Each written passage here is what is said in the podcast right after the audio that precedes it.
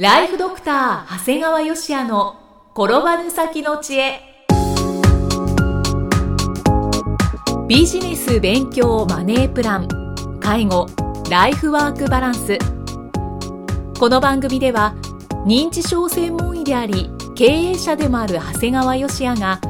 人生を10倍豊かにする知恵をお届けします。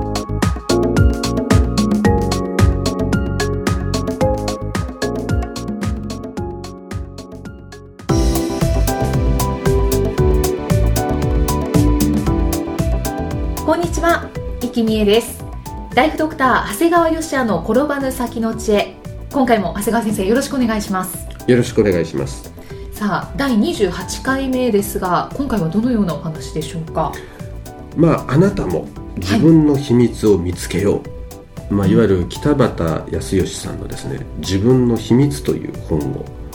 ご紹介したいと思います。はい。最近ね経営者とお話をしたり、まあ、コンサルティングをしたりしてるとねこうその人その人の根底の価値観の違いをすごく感じることがあるんですね、まあ、具体的に言うとすごくこうお金を稼ごうっていうものに対してすごい強い意識を持ってる人もいればあまりそういうものがない。それ環境関係なくね。例えば同じような資産を持っていてももっと稼ぎたいと思う人もいればもう十分だよ。と逆にはもう全然稼げてもないのにもうこれでなんとかいいやっていう人もいればこんなに稼いだのにまだ行く上行くの？ってなんかでどうなってんのこの世の中と思っちゃうわけよ。だからなんでこんなに個々で違いがあるのかってすごい疑問だったんだよね、価値観の違い。そう。で逆に例えばどこまでも自分の欲を満たそうとする人間がいるかと思えばそれほど分かち合うほどのビジネスをやってるわけじゃないんだけどやるビジネスやるビジネスをこうみんなで分かち合いましょうよというような方向に行く人間。これ何なんだろうと思ったのね。確かにそれって本当真逆と言っていいぐらい、そうなんです、ね、その環境じゃないんだよね。お金がいっぱいあるから分け与えるわけじゃなくてなくたって分け与えようとする人間は分け与えるし、はい、どんだけあったって分け与えない人間は分け与えないわけだから、でこれねその疑問がねかなり解決する素晴らしい本に出会ったのがこの北畑康義さんの「自分の秘密」という本なんですね。はい。これ僕本当にいろんな方におすすめしてるんですけども、まあ、本当にこれね一読するだけだったらなるほどなで終わっちゃうんだけど、うん、実際この中に書かれていることをぜひ実行してほしいと思います、はい、でで自分の秘密っていうものを分かってもらうとねとてもこれちょちょっと僕は最近出会った中ではちょっとこうレベルが違うような本でしたね。これ実際僕自身を例としてお話を進めます。まずね北畑さんは才能の源泉その人間の持ってる才能の源泉いわゆる源には絶望感がある、人はこの絶望感を満たすために生きてるんだよってことを述べてる、うん、だからとにかくまず第一としてこの才能の源泉を探しましょう。まずあなたの人生のルーツは何なの？あなたの元は何なのを探すんですよね。自分がこのように行動したいって思っている源。いわゆるこう今の自分がある源ですね。ルーツですよね、はい、はい、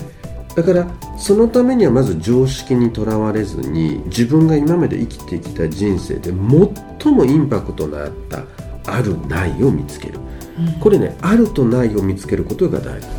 はい、自分はお金に恵まれていたとか愛情には満たされなかったとか何にがあって何がなかったかを見つける作業があるんですよね。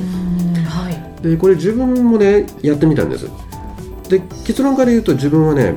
ものすごく運動神経が悪かったんだよね。で逆上がりができないだとか足が遅いとか。はいで勉強してもすごい飲み込みが悪かったのね、他の子が分かるのに自分は悪かった。だから自分はねやっぱりなんか才能？なんか能力なんかいきなり走ると速いやつとか運動神経のいいやつ頭いいやつっていうの才能へはものすごいこう渇望してたんだよね、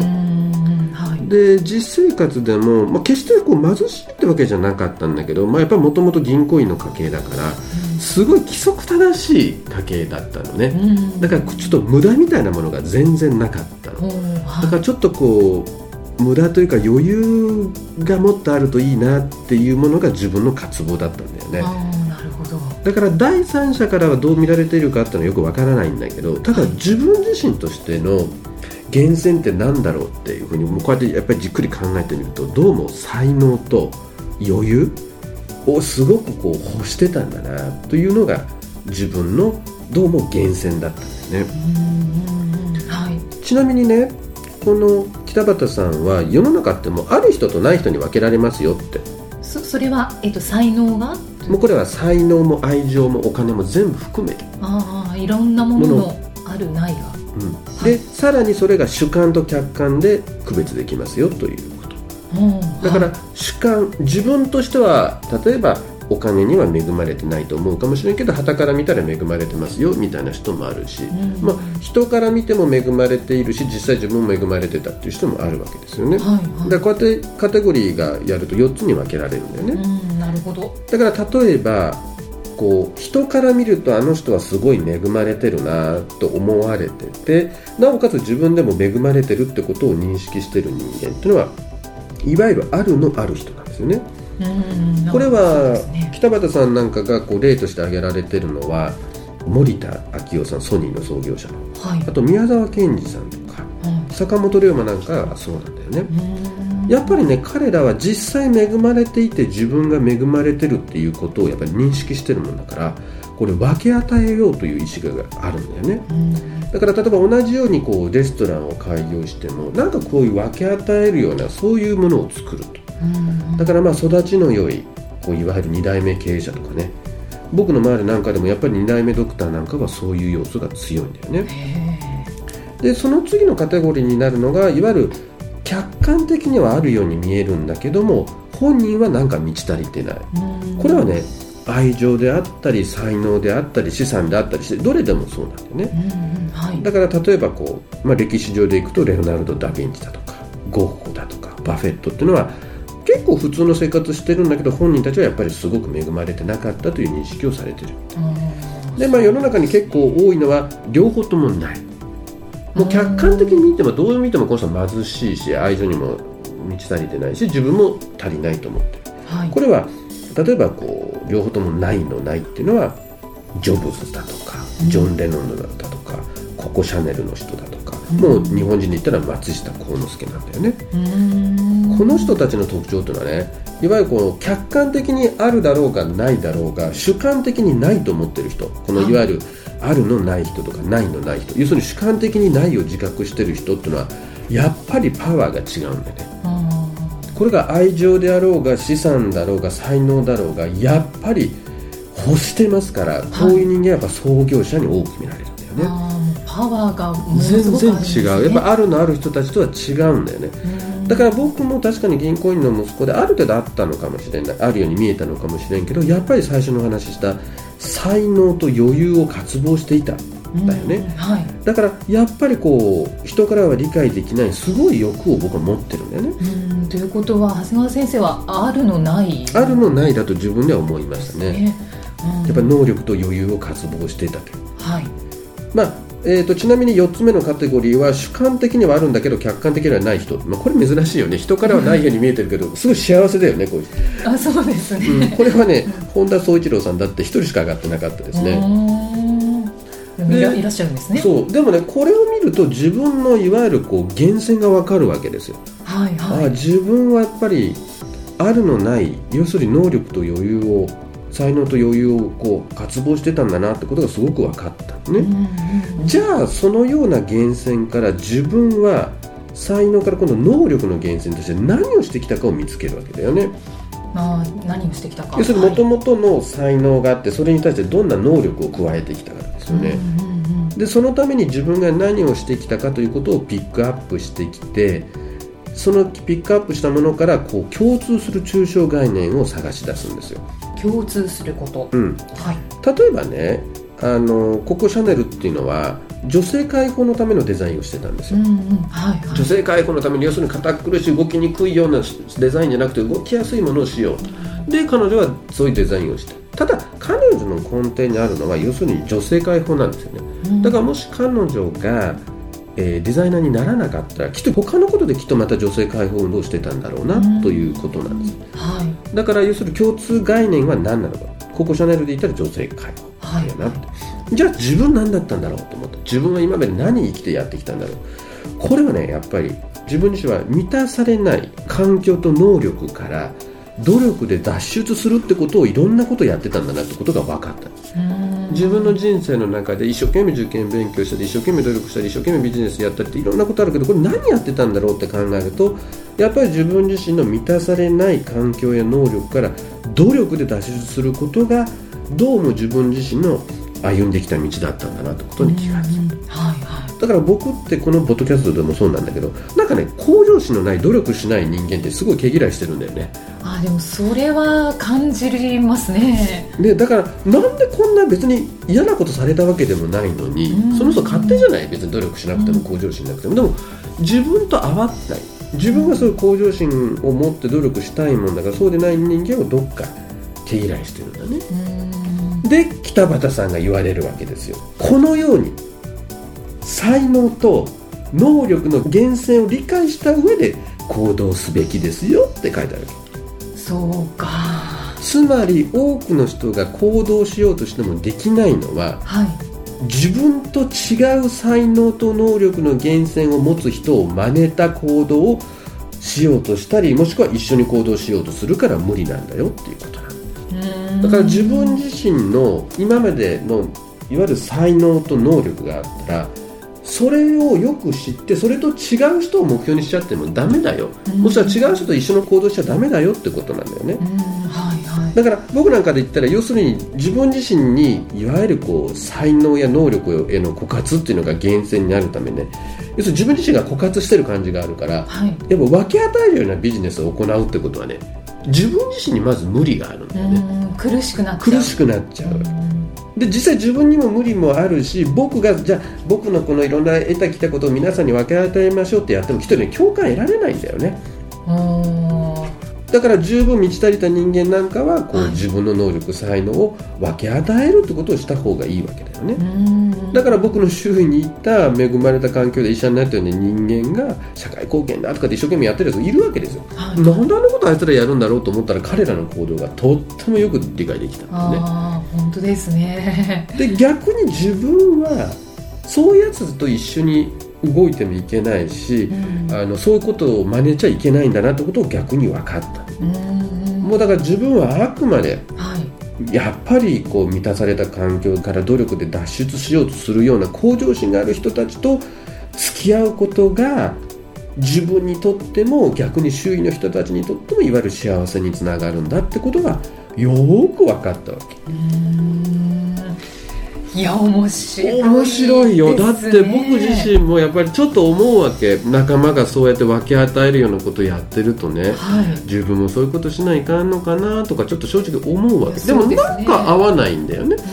でそこが分かったから逆に自分はじゃあ彼らには逆にできないこと、そういう向上心があって努力するってことをやっぱり自分自身は貫いていけばいいしそういう人たちを仲間に入れてそういう人たちと同じように切磋琢磨していけばいいんだな、うん、だからそこに入れない人が決して非難する必要もないし、はい、自分が入れあのそういう分け与えるような人になれなくても自分を卑下することもないんだなってことが分かっただけでも、うん、すっごい楽になった。確かにそうですよね。なんとなく自分の心の中でモヤモヤしていたものが、はい、なんかすごいほっとしてね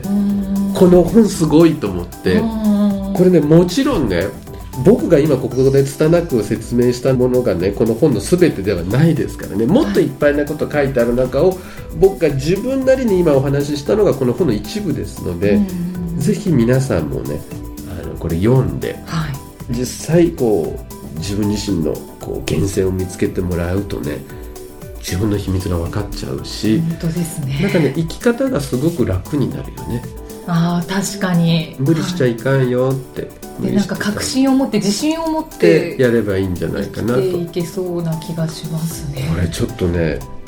これいいのかなと思ってこんな本でこんなこと学ばせてもらってと思っちゃったね。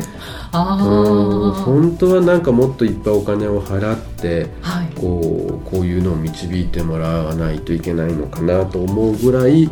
ちょっと感動してしまいましたね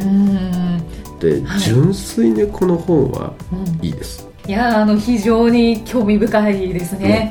ぜひ自分の秘密を知って、はい。皆さん才能を見つけてみましょうと。はい、で。それでで付き合う人を考え自分自身の生き方を考えるっていう、ちょっといいです。北畑康義さんの自分の秘密、はい。よろしければ皆さんも読んでみてください。はいさあ長谷川先生あの早いもので2013年の配信も今日が最後となりました。長谷川先生この1年間いかがでしたか？まあ個人的にはですね本当にまあ、忙しいんですけどこう精神的にはとっても落ち着いてえーきましたね。だから、まあ、皆さんの中でも聞いておられる方もいろんな方がおられると思うんですね。だから起業したばっかりみたいな人だとか、はい。まあ、まだビジネス一生懸命やってる人っていうそういうのに比べると僕はまあかなりこう組織化ができてきたもんですから、うんまあ傍から見るとすごく忙しそうに見えるんでしょうけど、まあ、あの細かな現場的な仕事からは徐々に徐々に抜けてきてますので、まあ、当然外来はきちっとやってるわけなんですけども、はいはいまあ、そういった中でこうこのポッドキャストのアイデアだとか題材を引っ張ってくるのもすごく楽になってきたかなとは思ってますね。うんもうライフワークになられてますよね。なってますねもう一つの習慣になってきてますのではい。ただ本当にですねこれ実際顔が皆さんの顔が見えないんですが、はいはい。すごい数の方がダウンロードしてくださってるんですよね。そうなんですよ。あの200万ダウンロードをはいこの番組超えてまして、1年間でね。1年間で、はいすごいなと。いや一番最初数千から始まってますからね、はいはい。1ヶ月に数千というところから来て、うん。今だいたい月に20万から30多い月はもう30万を超えてるダウンロードですから、うん。まあ、来年は普通にやっても300万は超えそうな感じですの本当にで、そうですね、はい。目指せ300万ダウンロードで。まあ、それ目指さんでも超えると思いますので。ああのまあ、これは当然題材をいかに取り上げていくかでなると思うんですけど、まあはい、こういう、ね、変わった医者がこういう考えでというのもね聞いていただける方が何かお役に立つんであればね、うん。あのダウンロードしていただければねありがたいなと思いますね。そうですね、今年はこの番組としては6月から、はい。あのリニューアルもして、えーライフドクターという形で、その介護医療には関わらず、うんうんうん。まあ、いろんなマーケティングのお話だったり、はあと先生のもう多趣味ですから、はい。い、ろんな本だったり芸術のお話っていうのもしていただいて、まあ、より来年も楽しめる番組が作れると思いますし作っていきたいと思いますので皆さんどうぞ引き続きお付き合いいただけると嬉しいなと思います。でぜひあのご感想もお待ちしております、はいそれでは皆さん良いお年をお迎えください。今年もありがとうございました。ありがとうございました。